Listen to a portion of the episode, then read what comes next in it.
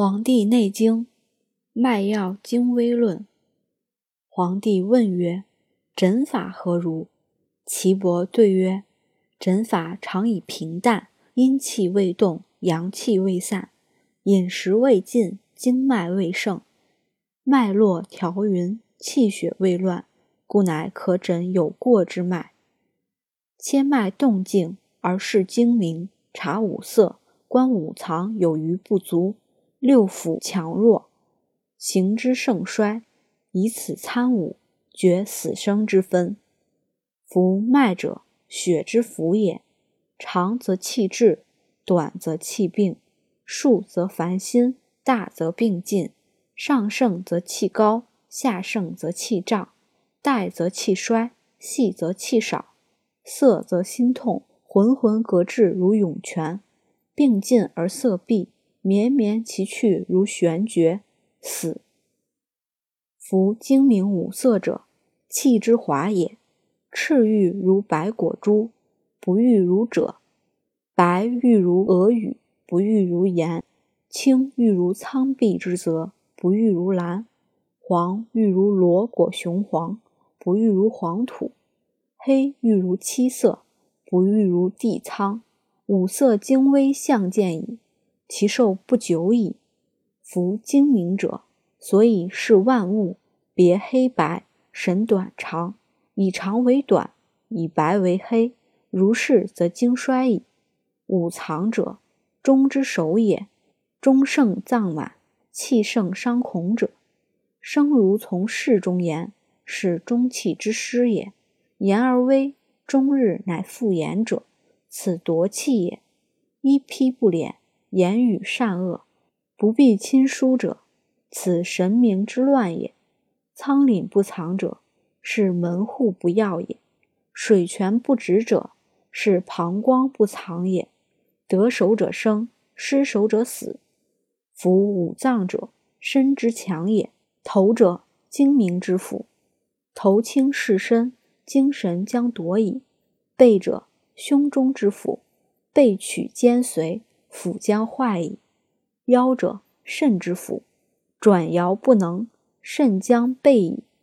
膝者，筋之府，屈伸之能，行则楼复，筋将备矣。骨者，髓之府，不能久立，行则震掉，骨将备矣。得强则生，失强则死。岐伯曰：反四时者，有余为精，不足为消。应太过不足为精，应不足有余为消。阴阳不相应，病名曰关格。帝曰：脉其四时动奈何？知病之所在奈何？知病之所变奈何？知病诈在内奈何？知病诈在外奈何？请问此五者，可得闻乎？岐伯曰。请言其与天运转大也。万物之外，六合之内，天地之变，阴阳之应。彼春之暖，为夏之暑；彼秋之愤，为冬之怒。四变之动，脉与之上下，以春应中规，夏应中举，秋应中衡，冬应中全。是故冬至四十五日，阳气微上，阴气微下。夏至四十五日，阴气微上，阳气微下，阴阳有时，与脉为期，期而相失，知脉所分，分之有期，故知死时。微妙在脉，不可不察。察之有纪，从阴阳始；始之有经，从五行生；生之有度，四时为宜，补泻勿失，与天地如一。得一之情，以知死生。是故生合五阴，色合五行，脉合阴阳。是之阴盛则梦涉大水恐惧，阳盛则梦大火繁灼。阴阳俱盛则梦相杀毁伤。上盛则梦飞，下盛则梦堕。肾饱则梦雨，肾饥则梦取。肝气盛则梦怒，肺气盛则梦哭。短虫多则梦聚重，长虫多则相击毁伤。是故持脉有道，虚静为宝。春日伏，如鱼之游在波；夏日在夫，泛泛乎万物有余。秋日下夫，蛰虫将去；冬日在谷，蛰虫周密，君子居士。故曰：知内者暗而济之，知外者终而使之。此六者，持脉之大法。心脉搏坚而长，当病舌卷不能言；其软而散者，当消还自己。肺脉搏坚而长，当病唾血。